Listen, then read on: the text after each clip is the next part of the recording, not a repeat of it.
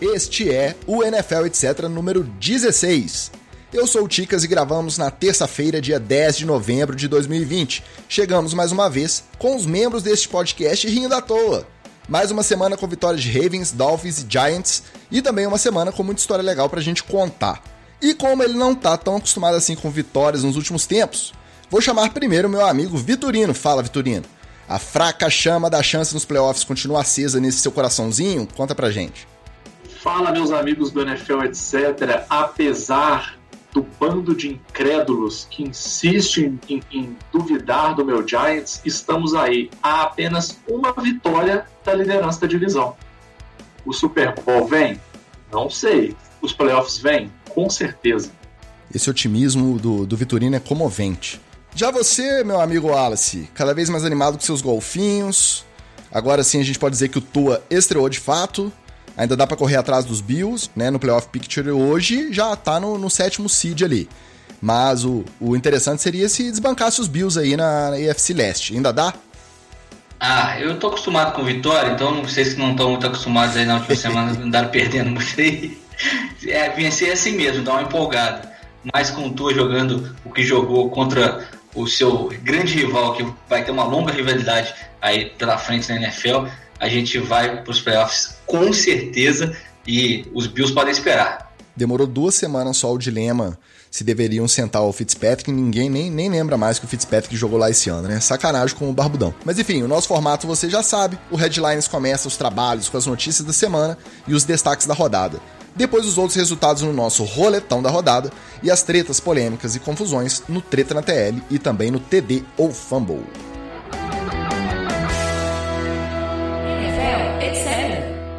Bom, assunto da semana.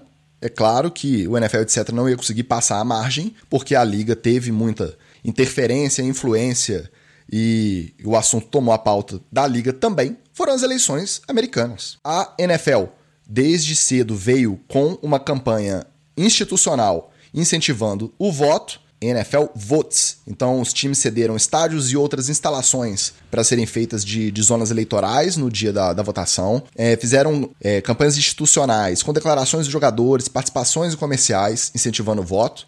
Inclusive, numa dessas, o Mahomes declarou que esta seria né, a primeira vez que ele votaria. Rede social não precisa nem falar, dos jogadores principalmente, mas institucionalmente a liga veio com esse incentivo ao voto a gente volta às nossas discussões do começo do podcast. A gente pode encarar como realmente uma mudança de paradigma de quem comanda a liga e as franquias, ou eles seguem naquele medo de dano de imagem que possa ocasionar perdas econômicas lá na frente. Como que vocês enxergaram a NFL em relação à eleição americana? São duas, dois aspectos, né? Esse aspecto econômico, como o Magal gosta muito de frisar, é sempre é, certeiro se a NFL reconhece que ela vai ter prejuízo com essa esse posicionamento dela ou algum, ela muda e, ela não tem pudor nenhum, porque é, depois ela faz até o barulhinho, caixinha é que conta.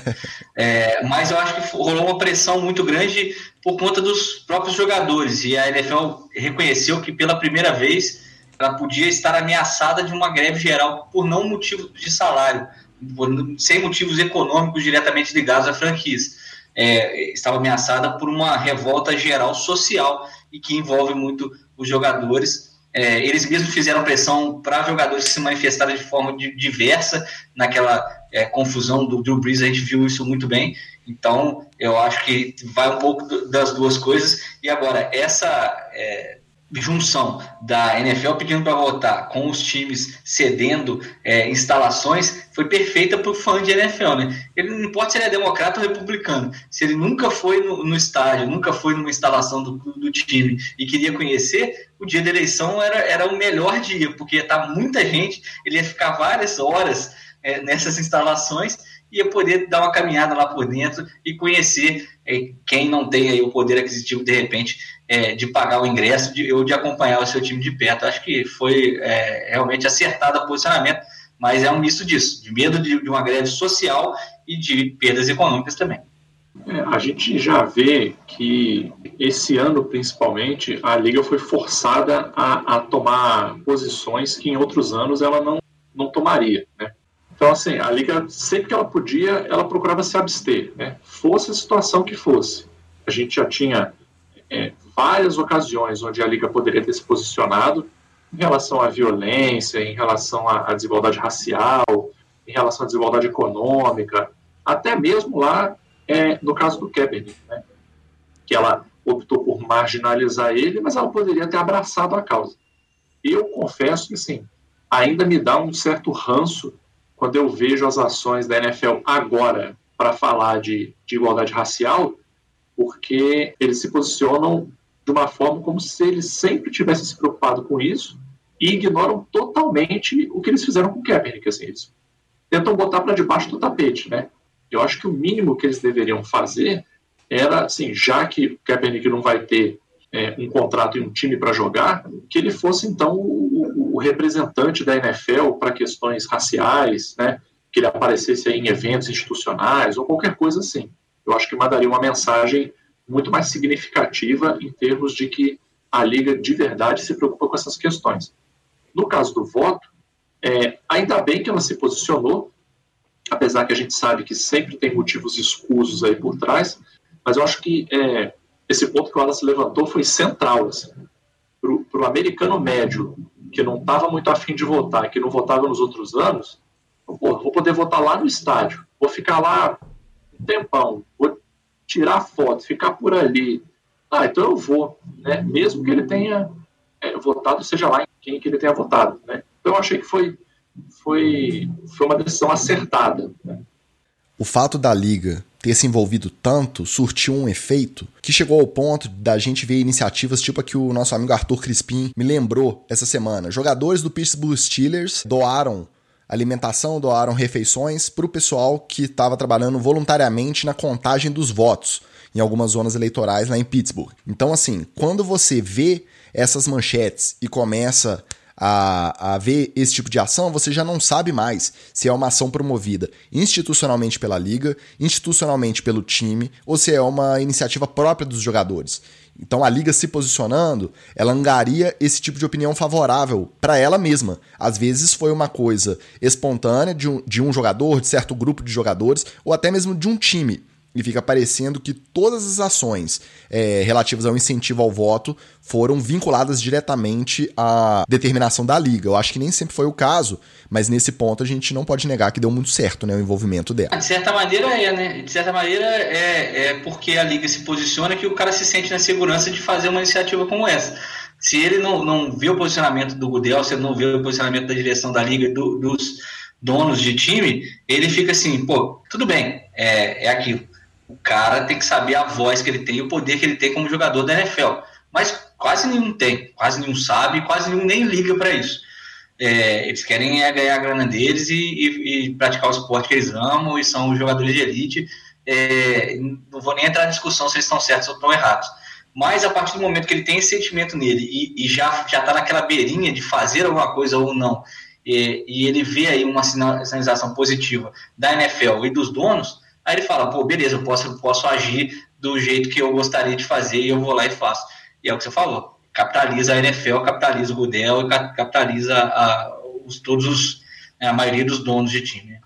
Um dos fatores mais preponderantes nessa eleição, um dos assuntos mais debatidos durante a campanha, foi justamente o avanço da pandemia, tudo que ela cerca. Os Estados Unidos, é, também os números avançando, e obviamente, se no público geral o número de resultados positivos avançando, crescendo a cada dia, obviamente na NFL ela não está imune, e nos times, entre jogadores e funcionários e familiares, os números também em ascensão. Então, durante a semana, tivemos um ponto com 15 times afetados por algum membro ou jogador na Covid list, né, não necessariamente com resultado positivo. Em alguns casos muito emblemáticos, Miami, por exemplo, foi para campo no domingo sem cinco técnicos na sideline. Então foram cinco membros da comissão técnica afastados, porque não todos positivos, né, naquele protocolo da Covid list. A gente teve durante a semana o Matthew Stafford. A maldade é que a gente falou, o pessoal falou que ajudou o Miami nisso aí, tá? É, bom, parece que deu certo, né? Depois a gente chega lá. A gente teve no decorrer da semana o Matthew Stafford incluído na, na Covid list pelos Lions, mas saiu a tempo de jogar. A gente comentou aqui no caso dos Ravens, né? Foram sete defensores ao todo. Um positivo e seis por conta de rastreio de contato, mas conseguiram se reapresentar no centro de treinamento no sábado e jogaram no domingo. A gente teve o Baker Mayfield, também incluído na Covid list sem especificar se é dele ou de alguém próximo, mas os Browns estavam de bye. E hoje cedo saiu que o Big Ben e outros três jogadores foram incluídos na lista por conta da proximidade com o Tyrande Vance McDonald, que testou positivo. Então continua o protocolo em ação para não perder jogo, para não perder data no calendário. Está bem claro com tudo que foi feito até aqui. Só que ontem foi realizada uma reunião entre os donos que trouxe a informação que de fato estão considerando, no caso de não possibilidade de realização de algum jogo por conta de Covid. Uma semana 18, né, encaixar os jogos que não puderem ser realizados em mais uma semana de temporada regular. E se mesmo assim, por conta de perdas e adiamentos, por conta de resultados positivos de Covid, não forem cumpridos as 16 rodadas para todos os times, aumentar mais dois times no playoff, ser oito de cada conferência ao invés de sete previamente é, planejado. Tudo bem, chegamos na semana 9 com todos os jogos disputados até agora. Mas essa reunião pode ser uma sinalização de que eles também estão considerando que eles não vão chegar ao final das 17 semanas com todos os jogos disputados. Vocês também pensaram assim? Eu acho que sim. Eu confesso que eu, eu tenho ficado cada vez mais otimista, porque a gente já passou da metade da temporada regular. Por mais que a gente tenha tido um aumento aí de, de casos, mas a verdade é que cada semana a mais é, é uma semana a menos. E aí a gente vai é, chegando próximo de, de definir playoffs e os impactos, vamos dizer assim, vão ficando é, um pouco mais gerenciáveis. Eles não ficam tão gerenciáveis em termos de buy, como a gente discutiu aqui, né? Não dá mais tanto para ficar mexendo no, no, cronograma de jogos. Mas em termos de impactos para o campeonato, de uma maneira geral, isso já vai é, é, se diluindo. Né? No entanto, é, eu confesso que do que eu poderia imaginar de possibilidade, até que não está tão grave, porque sinceramente, essa questão que a gente teve essa semana, se você me falasse assim, ah, isso poderia ter acontecido na semana 4, ah, poderia. Teria sido só uma questão de o quanto de merda que os jogadores iam fazer a ponto de gerar esse tipo de resultado. O ponto que a gente também tem que considerar é que os jogadores têm feito na medida do possível, né, na mentalidade do jogador, é, esse controle, mas eles também vão sentindo o peso do campeonato avançando e vão ficando mais estressados, mais tensos. Então é natural também, assim como aconteceu com a população em geral, que na medida em que você vai tendo que repetir esses protocolos de isolamento por mais tempo, você vai ficando mais estressado, mais cansado e mais propenso a querer dar uma escapada, perder a cabeça no momento, falar, ah, não, que se lasque, eu eu vou lá no Burger King comer um negócio. O cara pega o carro, vai lá, eh, vai sem máscara, tira a foto com a, com a moça da, da, do caixa. Então, eu, eu mantenho o meu otimismo assim. Vamos sentindo o barco, mas tá acabando. Já estamos indo para semana 10, já estamos praticamente no meio de novembro, daqui a pouco já é dezembro aí, vamos que vamos. Esse meio do caminho do jogador de repente, com relaxamento, não vale só para os jogadores, né? Vale também para os familiares, para os parentes próximos que convivem diariamente com eles. E além dos números avançando, novembro, Thanksgiving, uma festa que tradicionalmente reúne muito pessoal lá. Dezembro, Natal. Então vamos ver como que eles vão chegar até esse final, né, Wallace? A Covid está crescendo nos Estados Unidos no meio oeste, que é o lugar mais tradicional, né? Onde, onde as as tradições né, do Thanksgiving, né, seja as tradições é, protestantes, seja as tradições católicas né, é, do Natal, elas é, são muito presentes. Então, a, o medo é que o pico dessa, no, dessa nova onda da, da, pandemia nos Estados Unidos seja um pico no meio oeste, que é uma, um lugar que concentra muita gente e que é, seja justamente quando os playoffs estiverem na porta, estiverem faltando aí uma, duas semanas para os playoffs, e aí começar a cancelar na semana 15, na semana 16, realmente vai ser complicado de fazer essa, esse rearranjo. E aí, é, então, essa decisão da NFL de colocar 16 e não 14 times nos playoffs, se esses jogos tiverem que realmente ser cancelados por causa da Covid. Isso, na verdade, vem como uma compensação pelo fato de que algum time com certeza vai se sentir injustiçado por não ter tido problema em relação a ter resultado positivo, mas o adversário teve e aí não pôde realizar o jogo. Então, aumentar essas duas vagas vem como um cala a boca, né, no popular. Jets não vai chorar, mas o pessoal ali, o Arizona, é, o Green Bay, esse pessoal vai chorar. É, vale mais até para quem tiver na meiuca ali, e sempre vai ter um. No, se fechassem em sete de cada conferência e tivessem jogos a menos, o oitavo provavelmente seria o que ia mais reclamar. Se são oito, o nono vai ser o que vai reclamar. Então, é, fizeram é, isso como nono, uma compensação. Já chega naquela hora, né, né, Ticas? Que a partir do nono você fala assim: ah, meu querido, nem, nem campanha positiva você fez. Então, assim, você já tem esse argumento para você usar ali nessa temporada, né, nessa temporada regular. Sim. Agora, realmente, alguém vai chorar.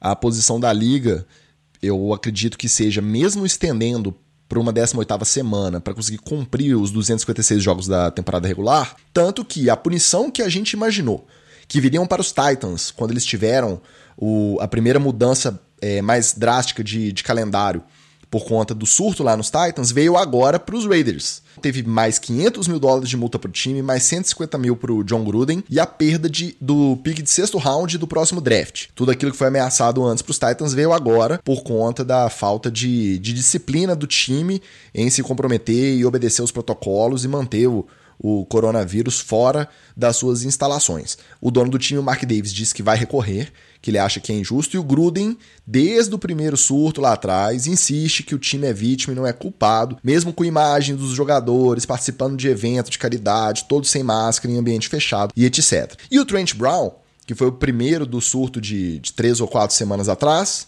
que quando ele foi liberado para voltar, tomou uma injeção que jogou ar dentro da corrente sanguínea e foi hospitalizado, Agora ele voltou para Covid List. E agora, quando você vai uma segunda vez para Covid List, o tempo de afastamento não é só até os testes negativos do primeiro protocolo, não. Agora é mínimo de um mês afastado para ser reintegrado ao elenco. É, e esse limite de tempo é justamente para poder deixar é, mais segura ainda a, a, a, sua bolha. Embora a bolha do, do Raiders é, esteja aproveitando que está em Las Vegas e jogando roleta russa, né? Está é, apostando contra, aliás, quem apostou contra é, o Covid, né, a, a, Covid e o novo coronavírus, perdeu, sempre. Então, é, realmente é muito preocupante a situação do Las Vegas e é mais preocupante ainda que os, os, os treinadores e o, o dono estejam encarando isso com esse discurso, discurso vitimista, falando que é, eles não têm responsabilidade nenhuma, mesmo tendo provas concretas de que são os seus jogadores e, e eles mesmos que não estão cumprindo e, e, seguindo as orientações que todo mundo deve seguir. É, eu vou te falar que eu fico indignado quando eu escuto um discurso desse, porque uma coisa é o Zé das Couves, o, o seu Joaquim, dono da padaria, que o cara não tem opção, ele tem que sair de casa para trabalhar, o trabalho dele obriga ele a se expor é, mais ao risco, porque ele tem que ter contato com outras pessoas, e o cara não tem outra opção. Ou ele se expõe ao risco, ou ele morre de fome, e em alguns casos morre ele de fome e morre mais todo mundo que depende dele também, funcionários, familiares, etc. Aí vem um, um, um técnico de um time que tem toda a estrutura, que tem equipe médica, é, que eles não têm nenhuma outra obrigação, por mais que seja importante, que o time ou participe de ações de caridade, entre em contato com a comunidade, pois isso é óbvio, você não tem nem o que discutir. Mas a situação agora ela é muito peculiar. Assim. É, era a situação de falar assim, cara, a gente ajuda vocês com dinheiro, mas não dá para ir jogador. Assim. A gente pode fazer uma videochamada, põe um telão aí, aparece o Derek Carr, aparece quem vocês quiserem, mas não dá para a gente ir. Assim. Infelizmente não tem como porque não só é a questão de expor os jogadores ao risco e trazer para o time, mas até mesmo o, o, o, burburinho que você cria, porque ah, os jogadores do Raiders vão estar num evento. Ah, todo mundo que é fã de Raiders e que pode vai querer ir lá para poder ver um jogador de perto. Às vezes o cara não tem grana para poder assistir um jogo no estádio. Quando que ele vai ver o QB dele de perto? Não que o Derek Carr seja muito digno de visita. Mas quando que eu vou ver um John Gruden de perto? A, a, chance do cara é aquela. Então, assim, é, é ridículo, ridículo, sinceramente, é, é, vir o John Gruden falar uma bobagem dessa. Ah, eu sou uma vítima. Ah, tô aqui, é, fiz o que eu pude. Se não tivesse tido nenhum evento estranho de participar de, de evento de caridade, jogador furando quarentena, se não tivesse nada disso, ainda assim seria escroto falar um negócio desse. Mas teve isso, que claramente foi uma situação que trouxe Covid para o time, e o cara veio com essa conversa. Ah, pelo amor de Deus, né, cara?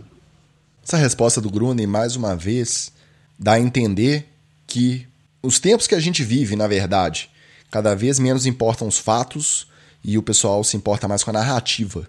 Então ele fica insistindo nessa narrativa aí para tentar minimizar a parcela de culpa dele, que, como gestor ali de vestiário, como o cara mais próximo, mentor dos jogadores, é, com certeza tá, tá errado. Né, com certeza teve falhas. Mas também, nessa semana tribulada, tivemos campo e bola. Tivemos todos os jogos realizados. O jogo de maior expectativa, eu acho, da rodada, acho que eu posso dizer assim, um Sunday Night Football, um Brady versus Breeze, não deu nem pro cheiro, nem poucos minutos, já tinha dois postes, duas postes de vantagem pro Saints, 38 a 3, Drew Brees servindo um chocolate bem docinho pro Tom Brady.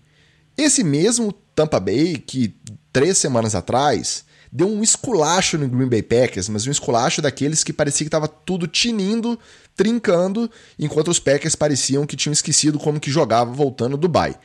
É variância de uma temporada típica, ou insistir com é, já começar com o Antônio Brown correndo muita rota e tentando é, atrair a atenção da defesa foi um erro. Como vocês enxergaram uma discrepância tão grande de atuação nesse Sunday Night? Olha, já começa que assim, se tem Antônio Brown no tá errado. Não importa assim se. Ah, não, mas é porque o Antônio Brown tá no meio tá errado. Porque ele é bandido, ele é encrenqueiro, ele tá no mesmo balaio lá de Karim Hunt, Tarek Hill. Eles tinham que estar tá resolvendo o problema deles com a justiça. Não tinha que estar tá jogando, não. Mas deixando isso aí de lado, é, o que aconteceu foi o seguinte: os Bucks, na semana passada, não querendo falar mal do meu time, porque eu jamais faço isso, mas você tomar sufoco do jeito que eles tomaram do Giants é um péssimo sinal se você está querendo ir para playoff e, e disputar a Super Bowl. Assim, com todo respeito ao meu time. Mas tomar o sufoco que eles tomaram, e sendo muito sincero, por muito pouco, por muito pouco eles não tinham perdido aquele jogo. Por muito pouco. É, o que a gente viu é que se você toma sufoco do Giants numa semana, na outra semana você vai pegar um Saints com o Michael Thomas de volta, cara, você vai passar um perrengue garantido. É garantido, você não precisa nem suspeitar. Agora, do jeito que foi, realmente foi uma coisa assim absurda. Eu não acho que foi nada especificamente com o Buccaneers. Acho que o Buccaneers fez o que o Buccaneers sempre faz. Tiveram alguns erros aqui e ali, ok, concordo. Mas eu, eu acho que, na minha visão, é, a gente tem que botar mais o peso disso aí no Saints. Porque o Saints jogou pra caralho, a verdade é essa. A defesa jogou pra caralho, o ataque jogou pra caralho. É, é, o Drew Brees, apesar do, do meu ranço repentino, repentino não, né? Do meu ranço recente com ele, é, desde as bobagens que ele falou nessa temporada, ele jogou super bem. O Tyson Hill também, assim, tava naqueles dias de highlights, né? Então, eu acho que foi, foi esse mix, assim, de o Saints jogou pra caralho e o Buccaneers veio dando uma rateada. E sim, Antônio Brown é sempre um erro.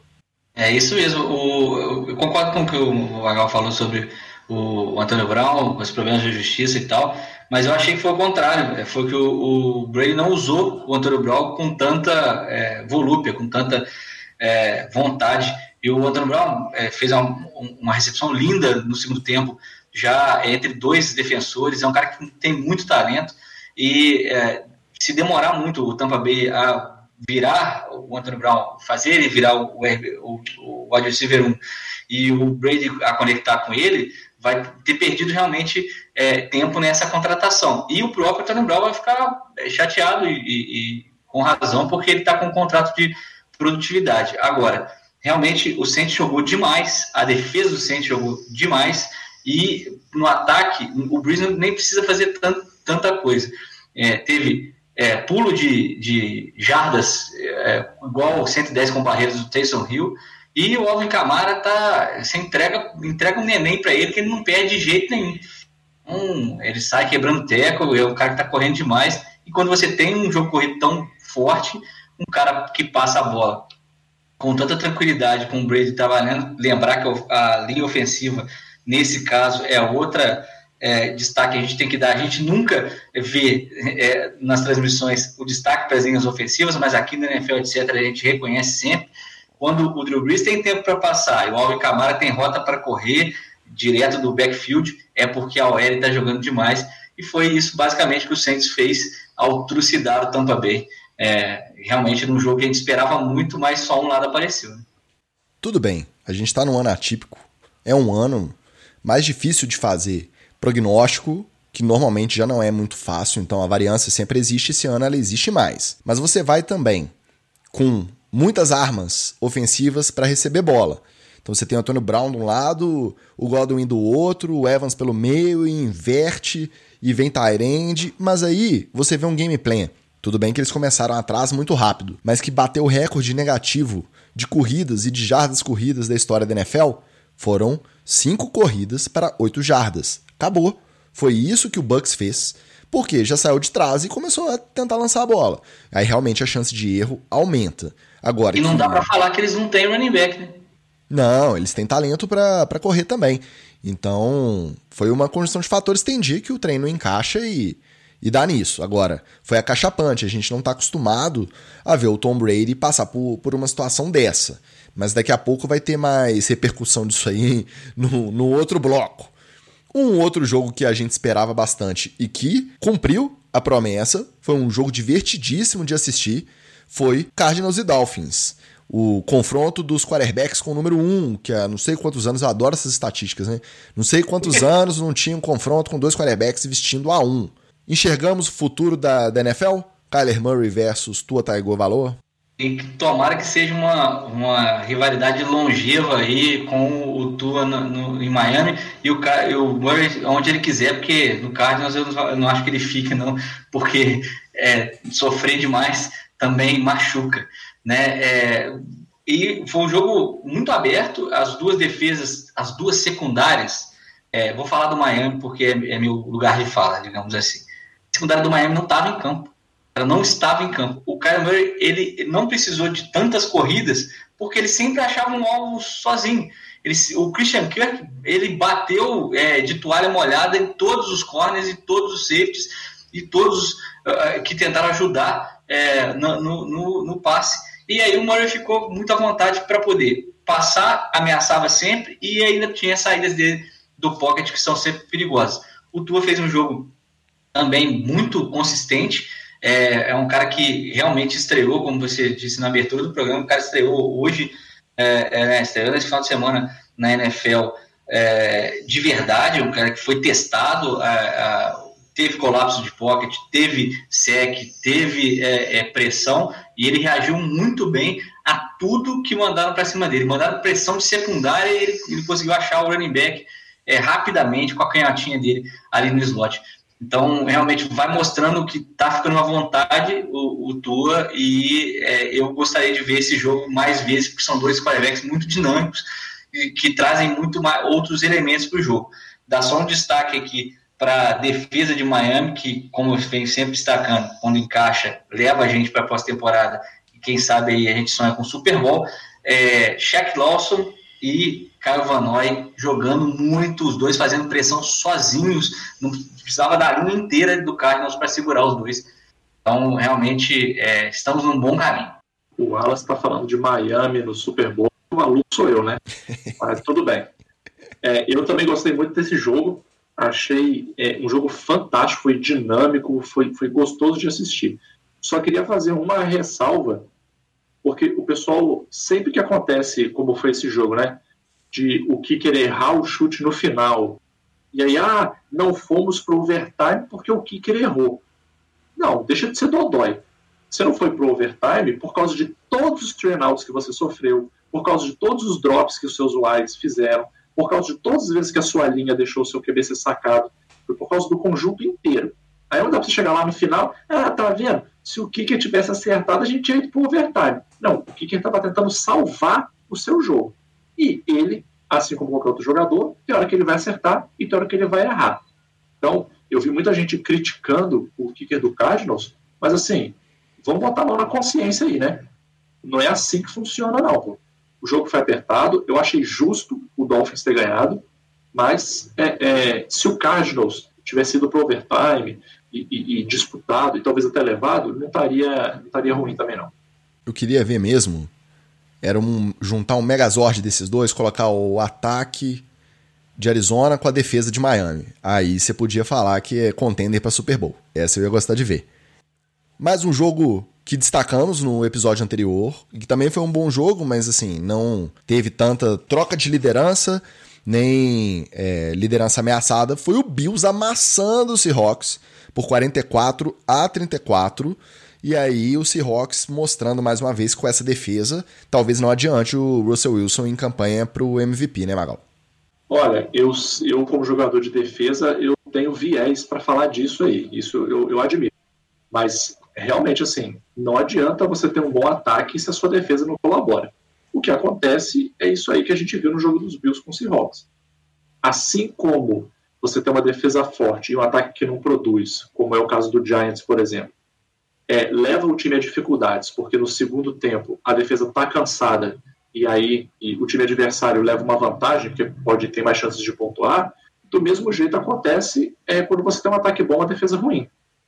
Você consegue no início do jogo até abrir uma distância em termos de pontos, só que no final do jogo, no segundo, no segundo tempo, a sua, a sua defesa vai começar a entregar pontos e aí é, o resultado vai ser esse. Eu vou ser bem sincero, realmente fica muito difícil. É, por mais que eu confie na, no Pete Carroll, não gosto muito dele, tenho um pouco de ranço dele, mas é, ele é um excelente técnico. Renovou, inclusive. Mas, pois é, por mais que eu confie nele em termos de ser capaz de fazer ajustes, eu acho que está faltando peça nessa defesa aí do, do Seahawks para conseguir levar o time é, mais para frente. E na medida em que a gente chegar em playoffs é, e, vamos dizer, quem sabe aí um, um Super Bowl, é nesse momento que você vai ter que ter uma defesa muito alinhada e muito afinada chance.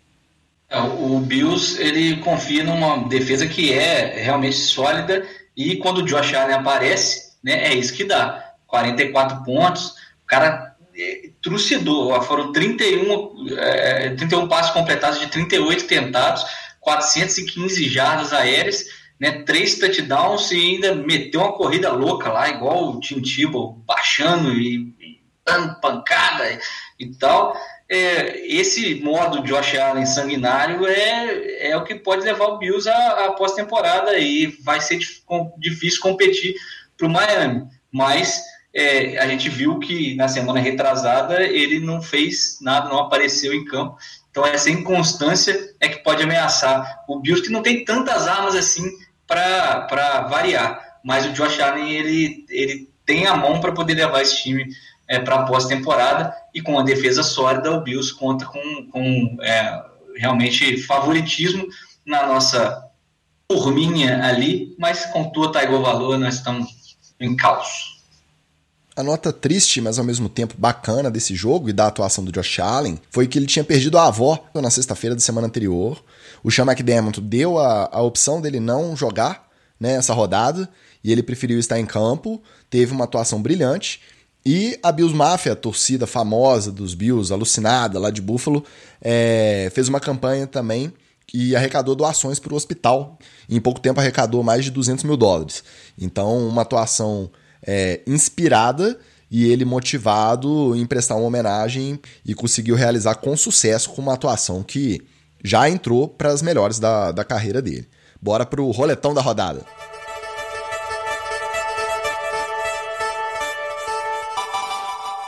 A rodada começou na quinta-feira. O nosso Thursday Night Football foi Packers 34, 17 49ers. Olha, no futebol americano não tem juvenil, né? Mas se tivesse, é o caso do 49ers. Eu não vou nem dizer que jogou com o time C. Foi o time D e o garoto da água por pouco não entra para jogar também. É, foi um jogo bacana para poder, o, principalmente o Devante Adams ganhar confiança, né? Mas volto a dizer, Green Bay não pode confiar só nele. E teve problema da Covid também, que deixou o Jamal é, Williams de fora, deixou alguns é, jogadores de fora, mas é, já parece estar tudo sanado no Green Bay. Sorte que a concorrência na NFC Norte não tá lá grandes coisas. Domingo teve Vikings 34, 20 Lions.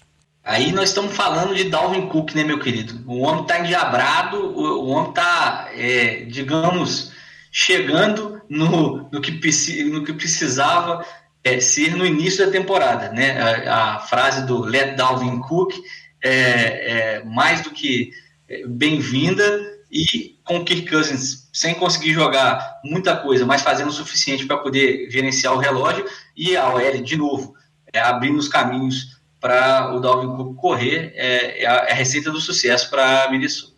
Mas acho que vale aí o comentário que a gente fez agora é, sobre os Packers. Se ficar também só na dependência do Dalvin Cook, tá arriscando muito acontecer alguma coisa aí, uma lesão, uma Covid, e perder o gás. Titans 24 17 Bears. Placar meio enganoso, né, Vitorino? Os Titans seguraram os Bears zerados por muito tempo e só no finalzinho que eles conseguiram pontuar de placar enganoso eu entendo porque o meu Giants sofre com isso direto. Mas realmente é, foi um joguinho pegado e vou ser sincero, tô começando a desconfiar que tem time aí engrenando, hein? Texans 27, 25 Jaguars, o confronto da AFC Sul. Bom, é um confronto que teve estreia do Jake Luton no, no, no Jaguars, é, equilibrou o jogo é, com o Texas, que o Texas parece que era um time para no início da temporada, também teve demissão de treinador, trocou tudo lá. O J.J. Watt chegou é, a ser o porta-voz do elenco nessa troca e dizendo que realmente estava insustentável. E parece que as coisas engrenaram lá para Houston. O Jaguars, a gente não espera muita coisa, tem aquele folclore do, do Gardner Minshew, mas realmente não dá para esperar muito mais do que eles tentaram fazer e fizeram nesse último domingo. Vamos ver se lá nos Jaguars não vai acontecer igual ano passado, né? Sentaram o Foles pro Gardner Minshew, jogou dois, três muito bem, depois ladeira abaixo. Agora sentaram o Gardner Minshew, veio o Jake Luton. Vamos ver se se rende mais um pouquinho. Ravens 24, 10 Colts. Vê lá o que, que você vai falar, hein, Vitorino? Não, eu não vou falar do Ravens, não. Acho que o Ravens está no papel dele. Eu vou falar mais do Colts, que ficou uma galera aí na modinha do com Philip Rivers vai, e, e o Colts é, é, o time do vai que vai, vai, não vai dessa temporada. Parece que vai, parece que não vai. Aí quando você acha que vai, ele não vai. E aí com, com, com o Ravens não foi. Para mim, zero surpresa. É, quem não assistiu o jogo, depois coloca aí no, no YouTube. Só de curiosidade, Philip Rivers tentando dar um tackle no Chuck Clark, que retornou a interceptação para touchdown. Maravilhoso. Chiefs 33, 31, Carolina Panthers. É, o Panthers, a gente, gente falou do Dalvin Cook e falou do Devante Adams, o Panthers não tem saída não, ele é um time de um cara só, é o Christian McCaffrey, quando ele estava fora é, não tinha esperança nenhuma, voltou, engrossou o jogo para cima do Chiefs, que é o atual campeão, e é, por pouquíssimo mesmo o Panthers não, não consegue ali uma, uma vitória, mas machucou de novo o Christian McCaffrey, ou seja, o Panthers está de novo é, no seu purgatório, porque sem ele não há esperança lá em Carolina. Falcons 34, 27 Broncos. Finalmente o Falcons está dando uma melhoradinha. Pode ter a ver com a demissão do Dan Quinn? Talvez sim, talvez não. A gente sabe que o vestiário sempre muda e o vestiário mudando tem muito impacto no jogo. Mas, sinceramente, eu fico feliz porque, apesar dos pesares, eu gosto muito do Matt Ryan e eu acho que ele merece ter umas temporadinhas boas aí. Raiders 31, 26 Chargers. É, o Justin Herbert, mais uma vez, jogou muito bem, comandou a campanha final para TD, mas naquela hora chegaram a comemorar, mas naquela horinha não rolou, foi anulado na revisão, né? então deu aquele gostinho de vitória do Justin Herbert, mas não conseguiu é, dar destaque do Raiders. Josh Jacobs literalmente carregou o time nas costas. Esse menino Justin Herbert vai longe. Steelers 24, 19 Cowboys que coisa maravilhosa é ver o Cowboys se lascando. Né? Eu acho que vale pelo menos o, o, o, o destaque aqui para esse menino, o Gilberto aí, esse, esse QB novo. Rapaz, ele Gilberto não é bom, não. Do Garrote, é o ele, Gilberto do Garrote. O Gilberto do Garrote. Ele não é muito bom, não, mas ele é abusado. Ele é abusado. Eu acho que pode ser um pouco do clima que já está no Cowboys assim de já fudeu mesmo esse negócio. O Zic, que é o Zic, não tá fazendo porra nenhuma. Eu aqui o que eu fizer é lucro. E aí ele tentou umas jogadas bem malucas lá, é, é, ousou, abusou. E assim, sinceramente, gostei pela diversão, mas eu quero mais e quero sempre que o Cowboys se lasque. É, realmente foi bem divertido e o, o, o Gilbert ele conseguiu alguns passos para o Amari Cooper bem interessantes, é, provou que qualquer coisa, menos o Andy, Andy Dalton e Ben DiNucci, é melhor do que, do que é, o que está lá em Dallas. E é, eu destaco também o Steelers.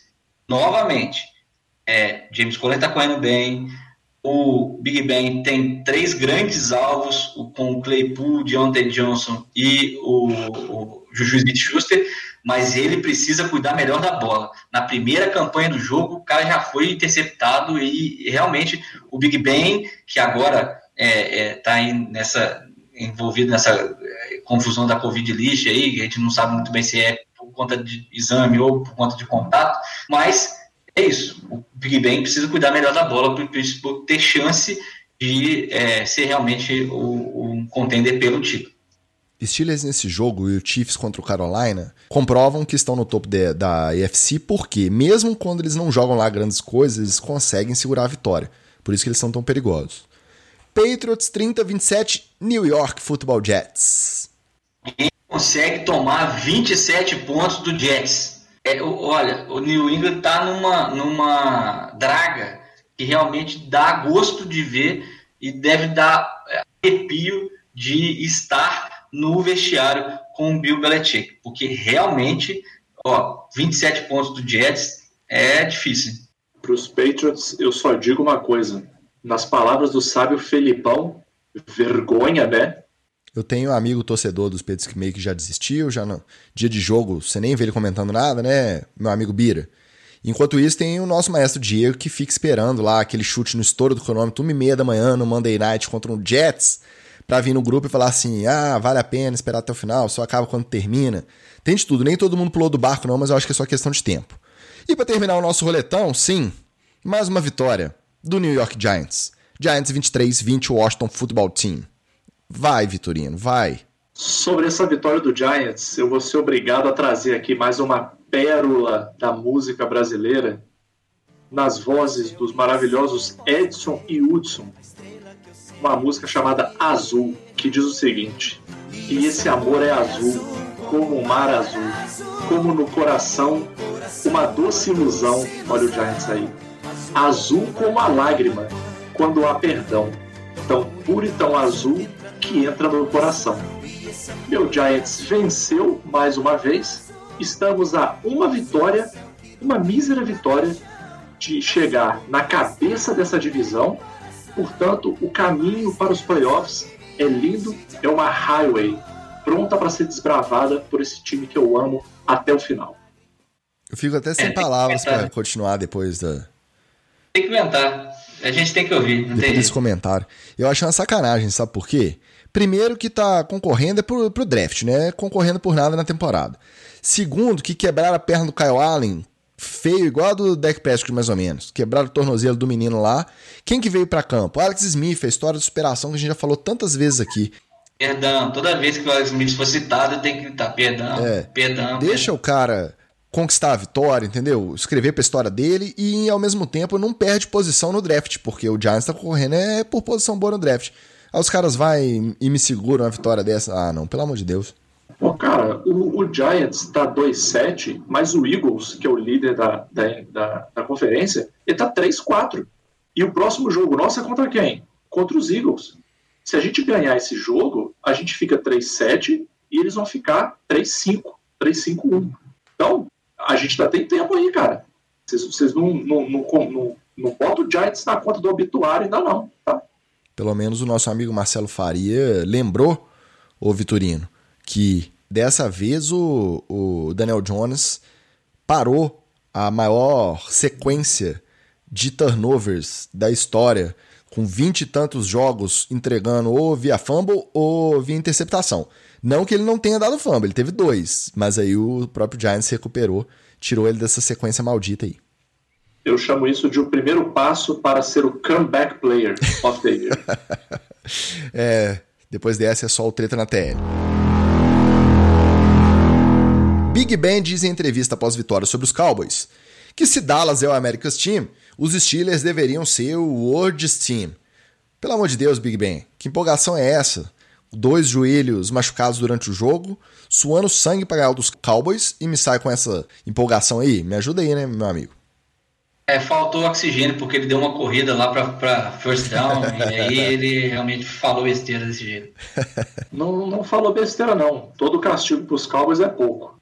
Vem chamar negócio de. É o America's Team. Meu amigo, se você é America's Team, a América tá na merda. A América tá na merda. Só se for o América Mineiro, esse America's Team aí. Não, a gente fica brincando, mas na empolgação do, da entrevista, quando ele foi perguntado, a gente sabe que o, o termo que veio lá da década de 70 faz referência não só ao ao time, né, a, a, ser vitorioso, porque se fosse isso, ele não podia ser chamado mesmo não. Mas é a franquia mais valiosa do, do esporte mundial, ainda é. é. Em relação à audiência, quantidade de torcedor, tudo isso, eles têm números assim muito é, gigantescos, são números muito expressivos, e por isso é considerado o America's Team. Porque se dependesse de bola, meu amigo, tanto tempo aí nadando, nadando morrendo na praia, já era para ter mudado essa alcunha aí há muito tempo. É, realmente. E é, quem seria realmente o America's Team seria o Steelers, que é o maior vencedor da, da NFL. Se fosse por resultado, né? Treta lá em Tampa Bay. Fica assim, né? Ganha duas, ganha três, engata, tudo bem, nossa, só sorrisos, tudo uma maravilha. Aí toma uma coça do Saints lá vem o Bruce Arians. Não citou o Brady na entrevista, mas enumerou lances em que os recebedores estavam certos nas rotas e os passes foram errados. Então vamos citar aqui as frases, foram ditas assim em momentos diferentes da entrevista, mas o compilado basicamente foi o seguinte: a interceptação no passe para Antônio Brown foi um passe ruim. Concordamos, foi mesmo. Chris Godwin correu a rota certa e o Tom achou que ele iria correr para o fundo. Ou seja, quem que errou na jogada? É, ele mesmo. Mike Evans estava aberto boa parte do jogo, mas não recebeu alvos. Quem que decide os alvos aí para na hora de, de lançar o passe? Pois é. Nós deveríamos ter ido para o Antônio Brown ao invés do Gronk no passe incompleto na endzone. Realmente, na imagem é bem claro, o Gronk marcado e o Antônio Brown aberto. Então, quando era para ir no, no, Brown, ele foi no Gronk. Quando era para ir no Gronk, ele foi no Brown. Quando era para ir no Mike Evans, foi no Godwin.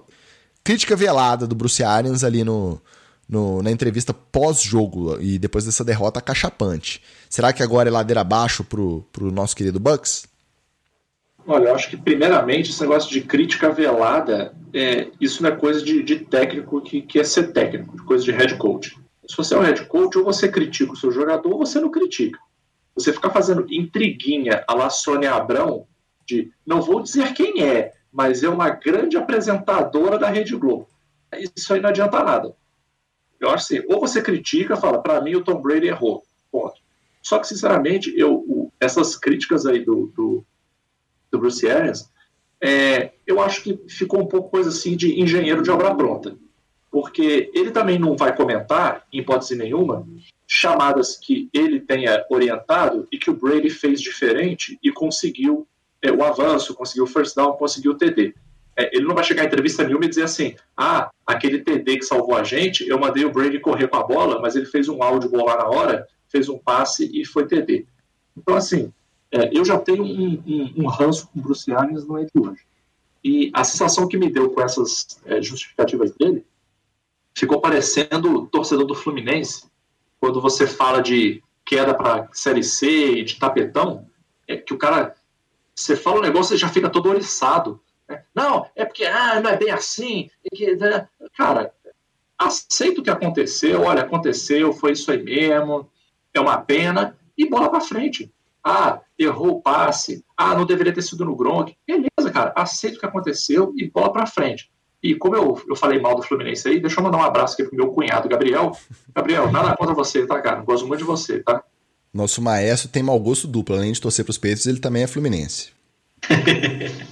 é, não, realmente o, o, Bruce Arians não tem muita razão no que ele tá dizendo, porque, até porque é ele que coloca essas opções na frente do Tom Brady e quem tem que tomar decisão realmente na hora é o Brady. É, mas, é, digamos assim, que ele tem parte da responsabilidade é dele que chama as jogadas, e como disse o Magal, ele não vai falar a hora que o Brady mudou e deu certo. Agora, é, ele falando isso, ele está elencando os alvos que, que ele tem de opção e de dar opção para o é, Tom Brady. Dá para perceber nos jogos do, do Tampa Bay que o Bruce Arians não sabe usar Tyrande. Não sabe. Não sabe mesmo.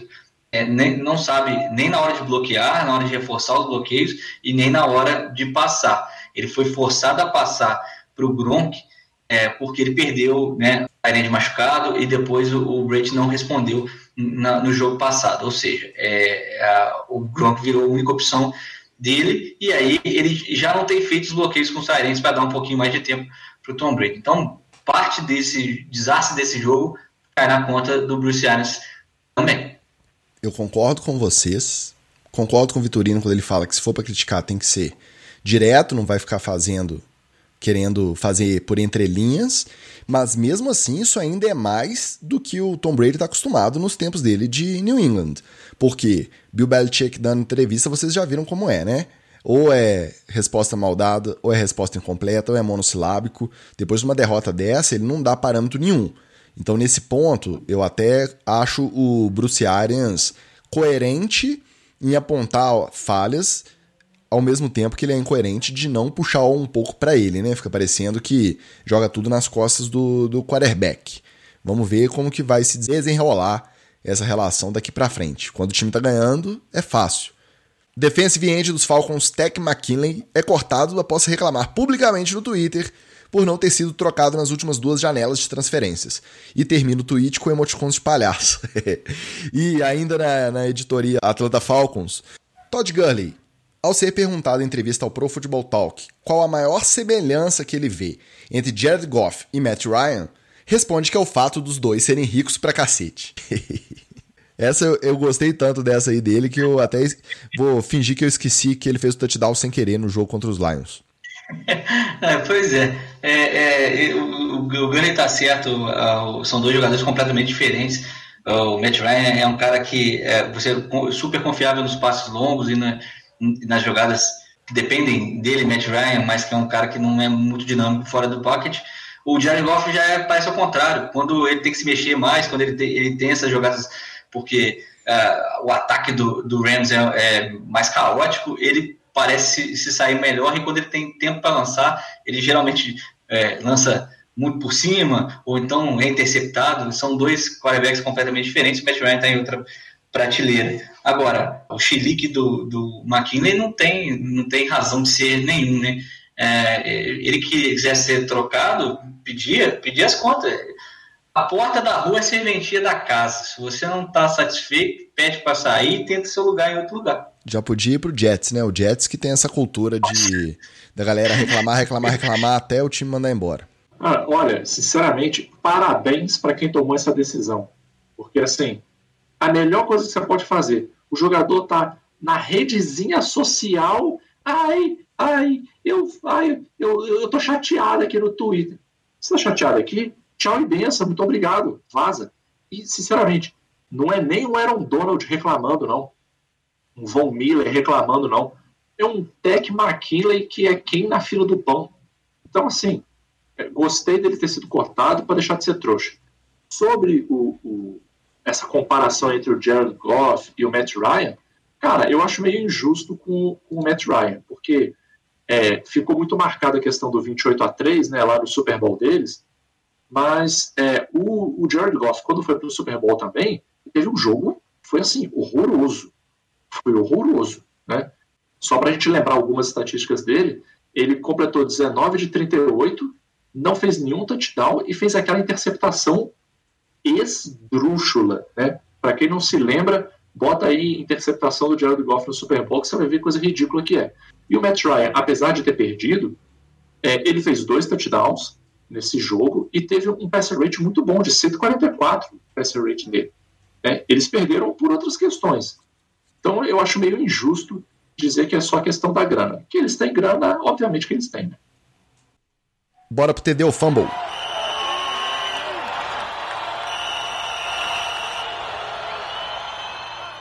Jerry Jones afirma que é loucura pensar nos Cowboys draftando um QB no primeiro round do próximo draft. Entendeu, Fumble? Fumble porque, sinceramente, é, é, é, eu sou psicólogo, então eu vou puxar aqui para minha parte técnica o Jerry Jones é o que tecnicamente a gente chama de um maluco do caralho. Porque como é que o cara tá aí, tá aí tentando balançar prato com Dinucci, com Andy Dalton com, com concussão, e tá falando que não pensa em draftar um QB no primeiro round, cara, ninguém, ninguém, eu diria talvez com exceção dos Ravens ou do Kansas City Chiefs, que tá realmente sossegado em relação a QB. Mas você precisa de um QB? Não. QB é tá lá embaixo na minha lista de prioridades. Nem entra na minha lista de prioridades. O, re... o outro maluco aí. O resto, todo mundo tem que, porra, mas peraí. É um Trevor Lawrence, né? Nem que seja para eu botar no meu bolso aqui e preparar ele dois, três anos, não é um cara de se jogar fora. Então, Jerry Jones, tecnicamente, maluco do caralho.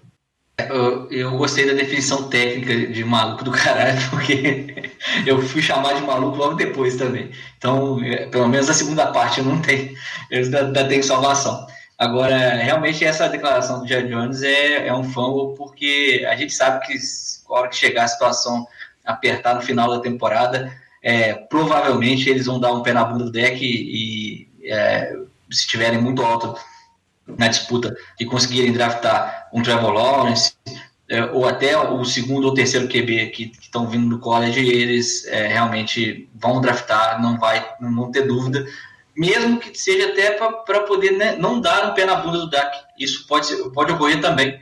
É, é, eles precisam de mais um QB, eles não têm nenhum nesse momento. É, aquele carinha que está atrás da linha é, ofensiva do Dallas Cowboys é um cara que veio da a EFL, EAF, EAF. Então, é, é, realmente é muito difícil que, que você é, veja um time que tem um QB que esse ano não joga mais e que o ano que vem precisa de QB, não draft um QB.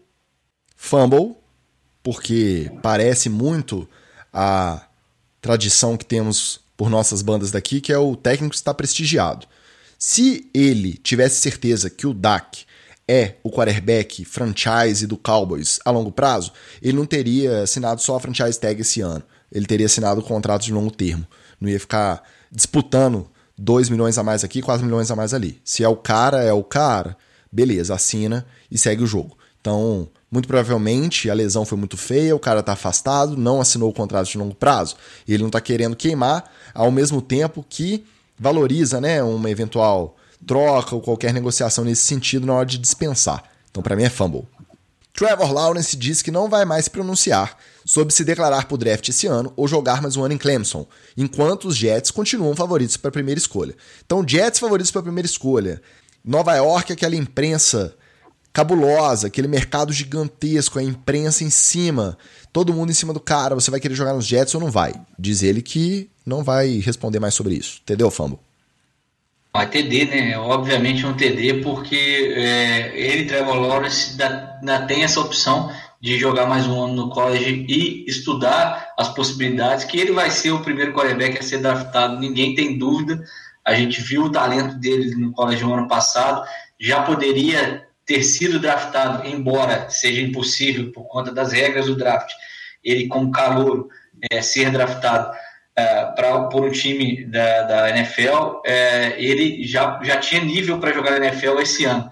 Então, esse, esse outro ano que ele vai jogar, que ele pode jogar, pode servir como opção para ele. Mas ele tem que pensar muito bem, bem nessa segunda, na, na, segunda coisa que pode acontecer. Uma lesão nesse último ano, nesse mais de um ano que ele jogaria, é, pode fazer com que ele despenque e que não tenha um contrato tão grande quanto ele pode negociar com o Jets que está é, dependendo de, de, um quarterback há muito tempo. Então, no ponto de vista do Trevor Lawrence, é um TD de gerenciamento de carreira. Mas é, o pessoal do Jets vai ficar muito chateado com isso. E não só isso, né, Wallace? É, no ano que vem, ele corre um seríssimo risco de estar o Jets na, na primeira posição de novo. É, não é que no ano que vem vai mudar muito as coisas, não.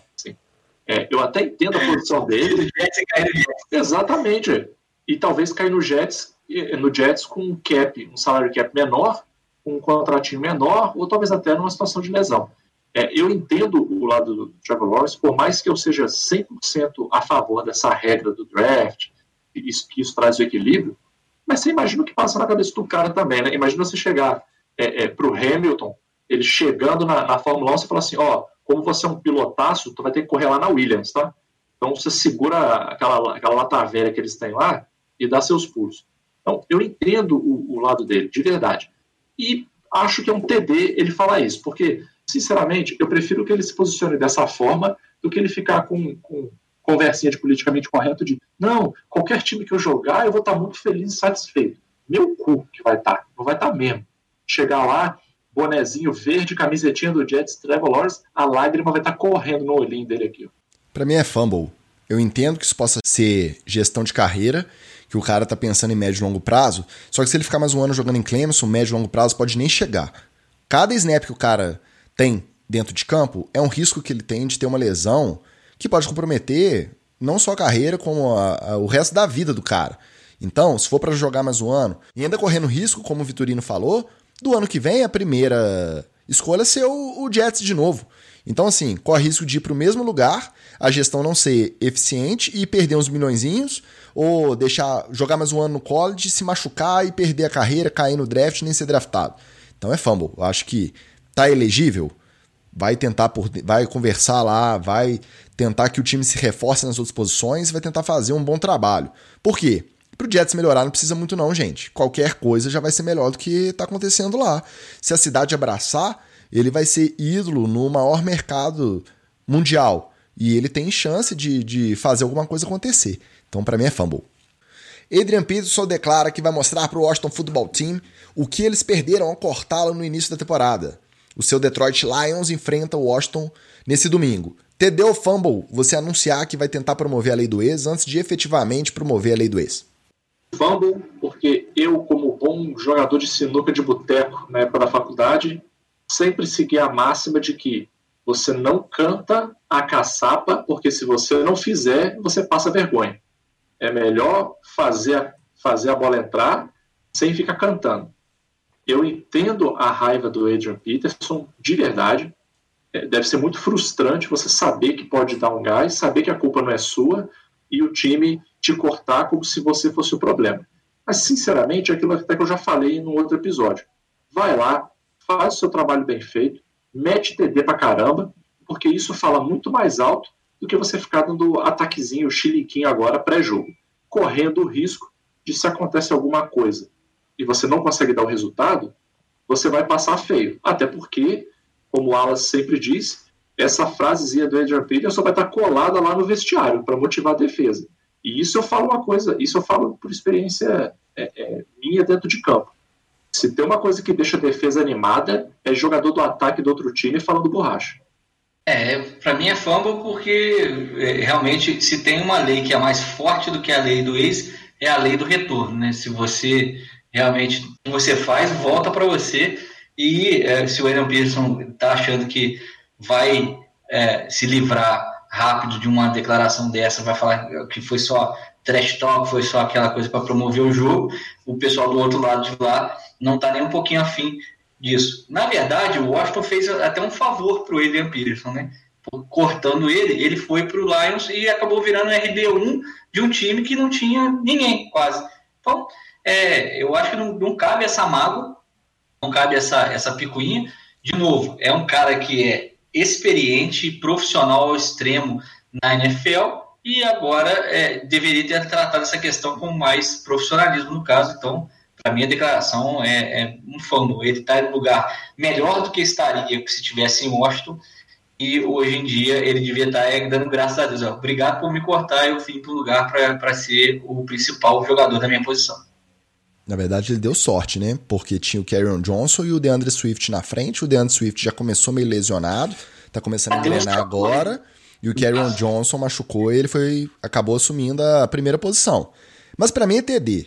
Eu sou sempre favorável ao trash talk. Quanto mais palavrinha tiver, mais pauta pra gente. Então, eu adoro quando eles conseguem fugir da orientação da assessoria de imprensa, igual o Todd Gurley que a gente comentou no Treta na TL, respondeu que o que tem mais parecido do golfe do Matt Ryan é a conta bancária. Então eu gosto dessas falinhas e o melhor é que ajuda a ter mais pauta pro NFL, etc. Que hoje já chega ao fim, pedindo aí os destaques dos amigos, os jabás e os abraços. Sejam breves que o tempo já estourou, hein, Wallace? É, exatamente. Vou falar com vocês que o controle vai ficar maluco nesse próximo domingo, porque ao mesmo tempo de, de Dolphins e Chargers, mais um confronto de, de um, dois quarterbacks que devem brigar aí é, durante muitos anos para dominar a NFL. É, tem Cardinals e Bills que promete ser um jogão. Os dois times estão jogando bastante e eu quero ver o, o Murray contra essa defesa é, bem forte do Bills e ver se o Josh Allen aparece no jogo ou não. E criticar, obviamente, mais uma pelada no Monday Night Football. Bears e Vikings, tudo bem, tem rivalidade, mas os dois times não estão jogando nada. Não estão jogando nada. A gente vai ver o Dalvin Cook contra é, o Hakim Mix. Bom, eu quero, obviamente, né, sugerir o jogo do Giants e do Eagles, que vai ser uma disputaça aí pela, pelas primeiras posições da minha divisão e mandar um abraço sempre caloroso para a minha torcida maravilhosa do New York Football Giants no Brasil. Estamos juntos, meus amigos, e no final dessa temporada nós vamos estar rindo. É, eu não preciso destacar o Ravens e Patriots porque não vai ter graça. Menos de três touchdowns de frente eu nem comemoro. Não vai ter ninguém acordado até nessas horas, todo mundo some, né? Tá dormindo. Fica lá até o final e, e finge que tá dormindo. Mas aí reitero meu abraço ao Billy e ao Diego. Sigam-nos no Instagram, NFL, etc. Tudo junto. Pode procurar. Os nossos perfis pessoais estão lá também. Venha conversar com a gente, compartilhe, dê o play. Um abraço e até a semana que vem.